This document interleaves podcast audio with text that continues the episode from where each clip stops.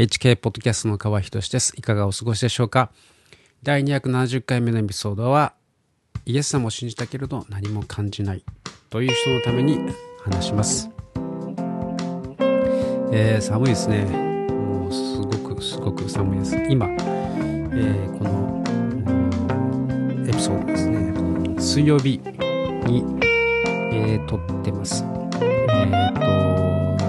と、水曜日って、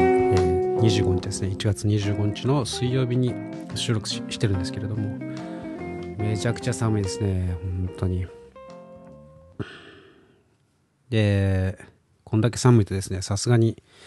あの、毎朝、冷水シャワー浴びてるんですけれども、まあ、今朝は、さすがに昼見ました。というか、ああ、冷たいなとですね、ちょっと危険かもっていうふうにえー、思いました。でもまあ、それでもやりましたけどね。まあ、とにかくそういうちょっとクレイジーなことを、まあ、普通にやってる人たちも結構いるので、そんなにクレイジーな話ではないんですけれど、まあ、やってない人からするとですね、そういうちょっと狂ってるなっていうふうに、えー、思うようなことをするのが、えー、好きです。はい。まあ、それはいいとしてですね、まあ、寒いですので、えー、皆さん本当に、えー、お体に気をつけて、あまりですね、こう、変な山にかからないように、ぜひ、えー、ご自愛ください。で、今日はですね、イエス様を信じたけれど何も感じないという、えー、人のためにですね、話したいと思います。まあ、感謝なことに、えー、ブログを書いていてですね、ブログとかポッドキャストとかですね、えー、まあ何人かの方がああのイエス様を信じましたっていうふうにですね、えー、コメントや、えー、メールをくださったりするんですね。で、すごくすごく嬉しいことです。で、え、まあそういう方々のためにですね、まああの、そうやってメールをくださらなかったとしてもですね、なんていうんだ、なんていうかこう、自分は隠れクリスチャンでいいっていうふうにですね まあ、とりあえず今のところは自分だけ、えー、自分だけでこの気持ちを留めておこうと。まあ、あんまり公にはしないという。まあ、そういう人も、そういうステージというかですね、状態の人も、えー、多くいると思うんですね。で、そういう、人たちはですね、まあ自分は本当にこう信じたと思っても、本当にこれでいいんだろうかというふうにですね、迷ってしまうというか、こう悩んでしまうというか、こう混乱するというか、そういう場合もあると思うんです。で実際それはですね、あの僕も本当にこれ大丈夫なのかなとかですね、思っていた時期があったんですね。なので、その気持ちはあよくわかるというかあもしこういうことで、えー、て言うんですかね自分はこれで本当にいいのだろうかっていうふうにですね思っている人がいたとしたら、えー、今日の話が、えー、助けになるといいなと、え、思ってですね、話すことにしました。あの僕はなぜそういう、ことをですねこう考えた考えていたかというかこれでいいのかなというふうにですね思っていたのかというと、えー、いろんな人のですね体験談を聞くとですね結構ドラマチックなというかあの超自然的なですね体験談が、えー、よくあるんですね。なので僕はそういう体験してないなとか、えー、こういう何か何か感じるのが普通なのかなというふうにですね、誤解してしまうわけです。で、まあ、ただですね、長い間クリスチャンをやってまして、で、まあ、僕の知る限りですけれども、感じる人の方が圧倒的に少ないですね。で大抵はもう本当に普通のままです。で、それでいいんですね。で、間違ってないんです。あの、実際にですね、えー、イエス様がああのヨハネによる福音書の3章の、えー、5節から8節というところにですね、まあ、こうあの語ってるんですねちょっとお読みしますイエスは答えられた誠に誠にあなたに告げます。人は水と御霊によって生まれなければ神の国に入ることができません。肉によって生まれたものは肉です。御霊によって生まれたものは霊です。あなた方は新しく生まれなければならないと私が言ったことを不思議に思ってはなりません。風はその思いのままに吹き、あなたはその音を聞くが、それがどこから来てどこへ行くかを知らない。御霊によって生まれるものも皆その通りです。とまあですね、こんな風に、えー、自分が、えー、新しく生まれたというふうにですね、あの聖書にイエスを信じる者は新しく生まれたと言われてもですね、何も感じない。いや、イエスを信じたは信じたよ。だけど、で、何の実感もないんですけど、というふうにですね、えー、まあ、思ってしまうのは、それは風が思いのままに吹いて、そしてどこに行くかわからないというのと同じように、えー、神様の霊によって生まれるものも、それがどこから来てどこに行くのかわからないように、えー、感じるとかですね、わからない、えー、ものなんですね。むしろ、その感覚というものを感覚というものに頼らないものが信仰なのであるということなんですね。えーまあ、信仰というのはですねこう何も感じなくても何も見えなくても何も聞こえなくても信じるものが信仰なんですね。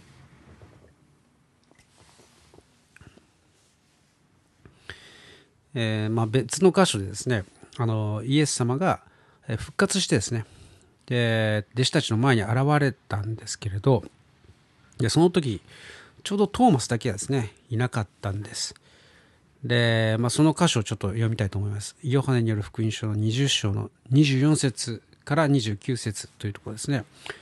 えー、お読みします。十二弟子の一人でデドモと呼ばれるトマスは、えー、イエスが来られた時に彼らと一緒にいなかった。それで他の弟子たちが彼に私たちは主を見たと言った。しかしトーマスは彼らに私はその手の釘の跡を見、私の指をその釘のところに差し入れ、また私の手をその脇に差し込んでみなければ、決して信じません、と言った。8日後に弟子たちはまた、えー、室内におり、トマスも彼らと一緒にいた。戸が閉じられていたがイエスが来て彼らの中に立って平安があなた方にあるようにと言われた。それからトーマスに言われた。あなたの指をここにつけて私の手を見なさい。手を伸ばして私の脇に差し入れなさい。信じ信じないものにならないで信じるものになりなさい。トーマスは答えてイエスに言った。私の主、私の神。イエスは彼に言われた。あなたは私を見たから信じたのですか？見ずに信じる者は幸いです。アメン、えー、目で見たものをどう信じるのでしょうか、えー、見ずして信じるのが、まあ、信仰なんですね。まあ、手手でですねあのイエス様が十字架に、えー、ぶっとい釘をですね打ち込まれたその穴に指を突っ込んでですねえー、最後、えー、脇腹にですね槍を突き刺されたんですけれどもそこに手を突っ込んでみなければ信じない、まあ、結構そういう人はいますよね。日本人でもあの本当に見たら信じてやるよっていうふうにですね。そうやって言う人がいるんですけれどもでも見たらもうそれ事実ですよね。事実なので信じるっていうもう余地がないですよね。はい。まあ、ちょっと余談になりますけれども、まあ、このことがあって、このことがあってか分かりませんけれども、まあ、トーマスはですね、まあ、すごくショックを受けたと思われます。で、その後ですね、彼は、ま、インドに行ったわけです。そしてものすごい数のですね、インド人をクリスチャンとしたんですね。まあきっと、あの、あなたたちはイエス様を見てないけれども、信じる者は幸いだと。私はこの目で見た。といいですね。まあ、そういうことを語ったんじゃないかなと、まあ、想像できますがまあですねその影響はですね今日に至るほどまあものすごいものだったんですね。で同じ時期に、えー、仏教はこれまでの仏教とは全く違うというかですねこうむしろキリスト教のパクリと言って良いほど似通っている、えー、大乗仏教というのをですね編み出したわけですね。これはあのトーマスの伝えたですねイエス様のインパクトがあまりにも強烈で、えー、たくさんの人がですね改心する改心していく中でですね、まあ、仏教もそれに似た宗派を作らなければというふうにですね焦って作った、えー、というふうにですね、まあ、思えてならない、えー、わけです。まあ、そうでなければなぜなぜ似ても似つかないですね別の宗派をですね別の仏教を作り上げなければいけなかったのかというわけです。まあ、話はそれましたけれどもまあ、信じるというのはですね何も感じなくて普通なわけです、まあ、感じることができるのは素晴らしいです、えー、まあ僕も何か感じたいですけれど。はい。ただですねこの感じるっていうことはあのままた別のですね側面もあるんですね、まあ、感覚っていうものはとても主観的な、えー、もので、えー、ものであります。そして感覚はですね慣れてしまうっていうこともあるんですね。で慣れてしまうと、まあ、以前よりも感じなくなるわけです。であと感覚はですねすごく不安定なんですね。で感じる時もあれば鈍い時もあるわけです。例えば体調が悪いと感じにくくなりますね。あと寝不足とかですね。感じくあ感じなく、えー、感じにくくなります。はい。まあ、だからこう自分の感覚に頼るというのはですね非常に危険というか間違っているわけです。で例えば超自然的な体験とかですね。感覚を得た人がそれを感じなくなってしまうとまあ実際不安になってしまうわけですね。あれは偶然だったのかとかもう自分は信じていないのだろうかとかもう神様には愛されていないのかもしれないとかですね全く間違ったことをですね考えてしまったりするわけですね。だからこそ信仰というものはですね感覚に頼ってはいけないわけです。むしろ何も感じなくても感じないからこそ信じるものだというふうにですね知っていただきたいです。でじゃあですね何を信じれば何を信じるのかといえばですねそれは聖書の御言葉なわけです。えー、ということはですね御言葉を聞くということが、えー、すごく大事なわけですね。御言葉を聞かなければ信じることもできないわけです。だから、えーまあ、聖書の中にはですねその御言葉を伝える人の足はなんと立派なことでしょうというふうにですねまあ、書かれているわけですけれども、まあ、なので僕はこうしてポッドキャストをやってます。はい、そして御言葉を聞いた人がですね、えー、その御言葉を素直にですねそれを信じて受け入れたとします。まあ実際そういう人が数名ですね、えー、あの知らせてくださったり、え、しています。まあ、あの信じる信じるとはですね、まあ、文字通りこり信じるという意味もあるんですけれどもそこから先のこともまあ含むわけですね。まあ、つまりキリストを信じるということは、まあ、聖書に書かれているキリストの福音を信じるということを意味するわけです。えー、福音というのはですね、まあ、ゴスペルっていう意味なんですけれども、まあ、グッドニュースとかですね、えー、言ったりもします。まあ、それはですねイエス様があなたの罪の身代わりとしてですね十字架で罰を受けてくださってそして死んで葬られて、えー、死者の世界に下ってですねそして3日目によみがえったということをですねそれを信じる、えー、まあ、そのことがま福音なわけですそれを信じることであなたは神の、まあ、子供としてですね新しく生まれてそして、えー、永遠の命が与えられるということなんです。でまあこれを信じてですね公にするということが信仰告白ということになります。でまあその結果え神様と共に生きる人生が始まるわけです。でまあ、そのようにですね導かれてい、えー、くべきなんですね。まあ、イエス様を受け入れた時に新しく生まれ変わるというんですけれども、まあ、それを、まあ、日本語だと申請するとかですね、まあ、英語だとボーンアゲンアゲインとかですね。言うわけです。まあ、それは新しく生まれたということなんですけれども、まあ、新しく生まれた時まあ、それは霊的な意味でですね。あのベイビーとして生まれるわけです。でベイビーに必要なものは母乳でありそれが聖書の御言葉である。と、えー、ですから御言葉をですね聖書をぜひ読んでいただきたいなと思いますそしてもう一つ必要なのが神様とですね時間を過ごすということまあ、それが祈りなわけです。まあ、神様にですね意識を向けて、まあ、言葉に出して神様と会話する時間を持ちましょう。まあ、神様はですねこう言葉でこう返してこないからといってこう落胆しないでですねで語りかけましょ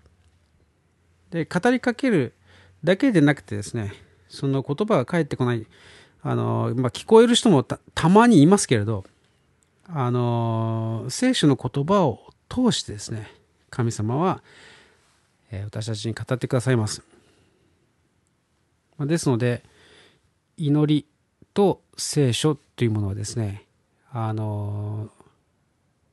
もう本当に重要なわけです。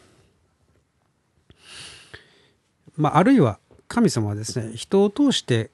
えー、示しをですねいや示しとかの、まあ、導きを与えてくださったりします。まあ、ですので同じく聖書を読み、えー、祈るクリスチャンがですねそばにいてくれるといいですね。まあ、そういう人と交流を持つということがすごく大切なわけです。で共に、えー、御言葉をシェアしたりとかですね共に祈る時を持ちましょう。まあ、それが、えいわゆる教会なわけですね。まあ、互いが助け合い補い合い、えー、この世のですねこの戦いを、まあ、進んでいくわけです。えー、2人でも3人でもそういう集まりがあればですねそれが教会なんですね。いわゆる教会堂という建物が教会ではないんです。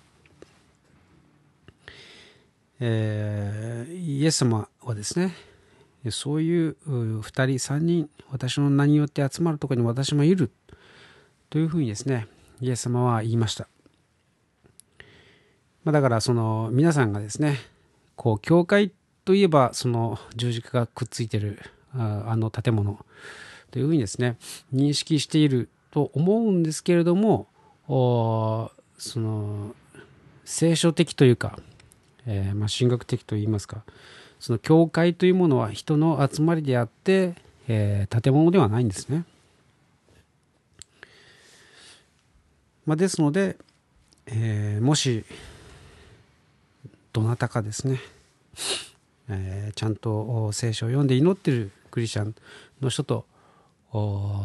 交流できるようなですね、えー、そういう人が与えられるように、えー、祈ることが大切ですね。はい。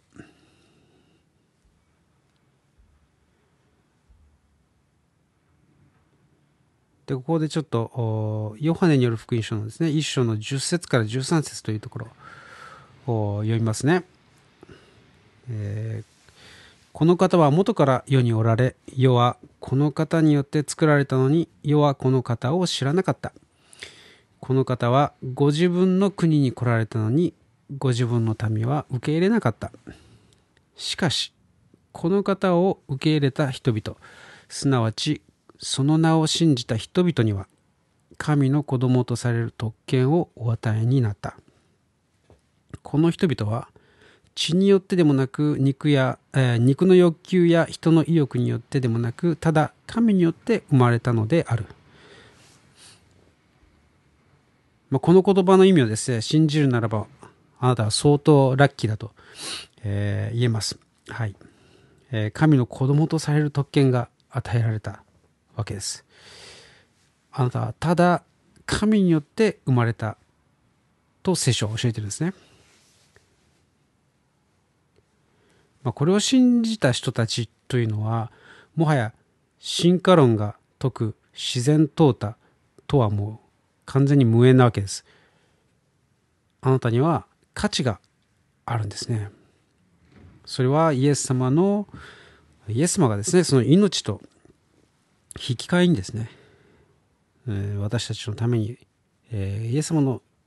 血の代価が支払われたほど、えー、高価な、えー、価値があるんですね。なので、えー、その信じたということに関してですね何も感じないかもしれない。しかしこの聖書の約束に立つということがですね極めて重要なわけです。まあ、自分の感覚でですねなんとなく、えー、信じたあ気持ちいいな心が平和だなっていうふうにですね、まあ、そういうことはあるかもしれませんああると思います、えー、しかしそういう感覚にですね頼るのではなくてこの聖書の言葉聖書がそう言っているので、えー、アーメンなのだというふうにですね。そして、えー、これを信じたならばですね本当の親である神様と毎日会って、え、暮らすべきなんですね。そして神様と歩むうちにだんだんとですね成長して、まあ、振り返ると神様の奇跡を体験しているということをですね発見するわけです。大体、えー、こんな感じですね。なので、そのクリスチャンになって、えー、クリスチャン、まあその信仰告白をしてですね、えー、そして、うん、自分って本当に信じてるんだろうかとかですね、こう、悩まずに、え、聖書がこう言ってるからというところでですね、答える、えー、ように、えー、すべきなんですね。ぜひそうしてください。自分の感覚に頼ってしまうと、まあ、感覚というのはですね、え、その日その日によって変わります。え、ですので、え、変わらない聖書の言葉に、え自分のですねその信仰を築いていくべきです。はい、えー、最後まで聞いてくださってありがとうございました。ではまた来週お会いしましょう。